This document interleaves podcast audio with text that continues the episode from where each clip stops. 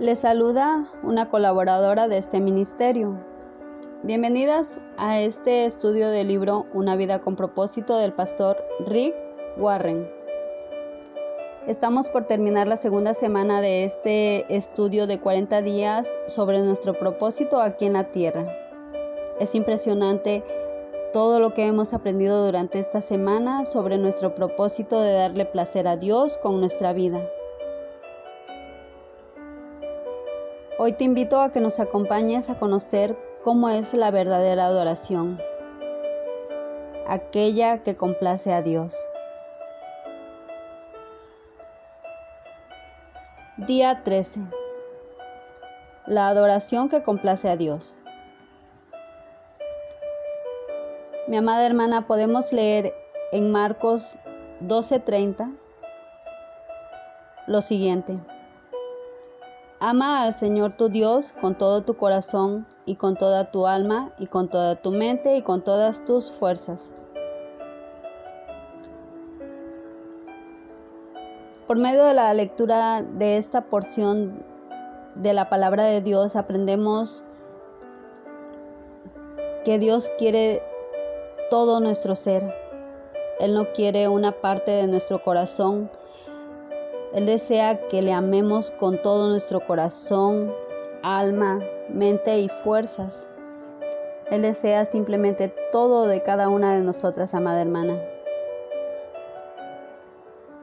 Estamos siendo llamadas por el Eterno a que cada una de nosotras demos ese paso de fe y hagamos un compromiso total con Él. Nos está llamando a ser obedientes completamente, no a medias. Él desea nuestra devoción total. Él quiere que nosotras le adoremos en una forma total. Mi amada, existen dos maneras de adorar, pero nosotras estamos llamadas a ser cuidadosas de la forma como le adoramos al Todopoderoso. Hay una manera correcta y una manera incorrecta de adorar donde adoramos no es tan importante cómo, cómo adoramos y cuánto de cada una de nosotras mismas ofrecemos al Eterno cuando le adoramos. Nuestro manual de instrucciones, la palabra de Dios que es la Biblia, nos exhorta en Hebreos 12:28 a que seamos agradecidas y adoremos al Eterno como a Él le agrada, con temor reverente pues el reino que Él nos está dando no puede ser movido.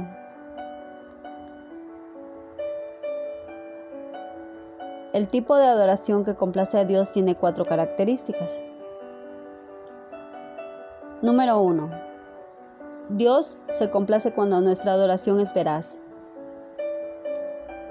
Mi amada hermana, nuestra adoración simplemente debe estar basada en la verdad de las escrituras no en la opinión que cada una de nosotras tengamos de lo que creemos de quién es Dios.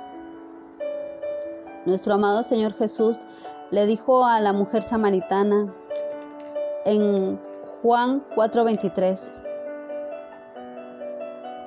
pero se acerca la hora y ha llegado ya en que los verdaderos adoradores rendirán culto al Padre en espíritu y en verdad, porque así quiere el Padre que sean los que le adoran.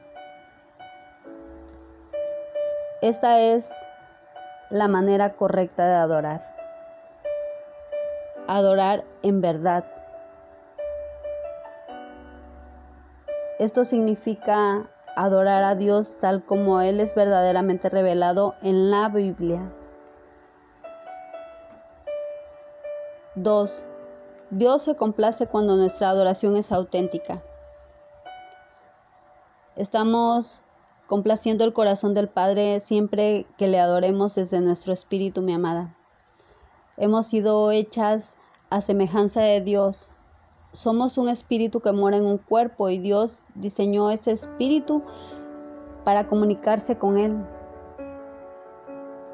De tal forma que nuestra adoración es nuestro espíritu respondiendo al Espíritu de Dios. Por lo tanto, mi amada, si amamos a Dios, con todo nuestro corazón y con toda nuestra alma, nuestra adoración será genuina y de corazón, entendiendo que la alabanza no solo es expresar palabras correctas, sino más bien, mi amada, se debe sentir desde el espíritu lo que se dice con la boca. Porque la alabanza que no viene del corazón no es alabanza del todo. No tiene ningún valor y es un insulto a Dios. Cuando adoramos, Dios ve más allá de nuestras palabras y ve la actitud de nuestros corazones. Punto número 3. Dios se complace cuando nuestra adoración es consciente. Amada, Dios no se complace cuando cantamos cantos sin pensar o cuando orar se convierte en algo mecánico. No debemos adorar sin usar nuestra mente, pues sería simplemente una adoración vacía. El pastor Rick Warren cita en su libro, Trate de alabar a Dios sin usar palabras como alabo, aleluya, gracias o amén.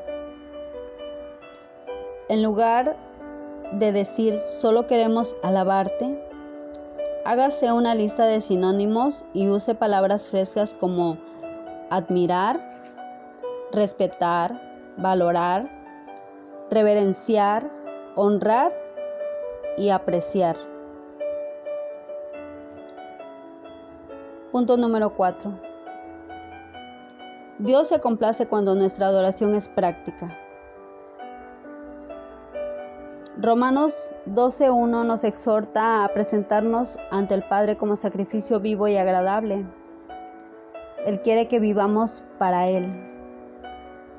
El pastor Rick Warren cita en su libro que la adoración genuina tiene un costo.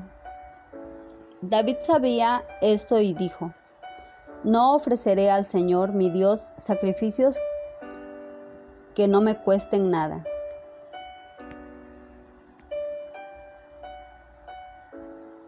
Una cosa que la adoración nos costará es nuestro egocentrismo no puede exaltar a Dios y exaltarse usted mismo al mismo tiempo. La adoración requiere esfuerzo y energía.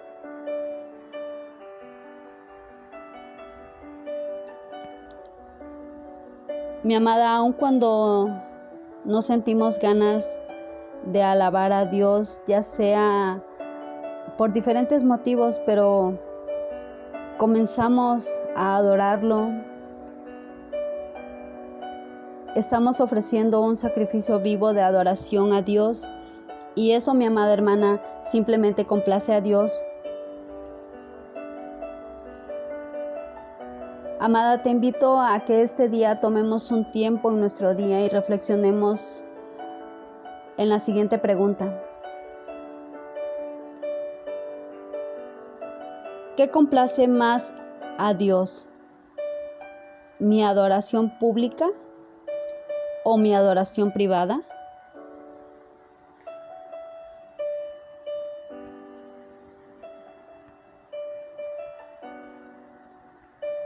Gracias por acompañarnos el día de hoy en este estudio.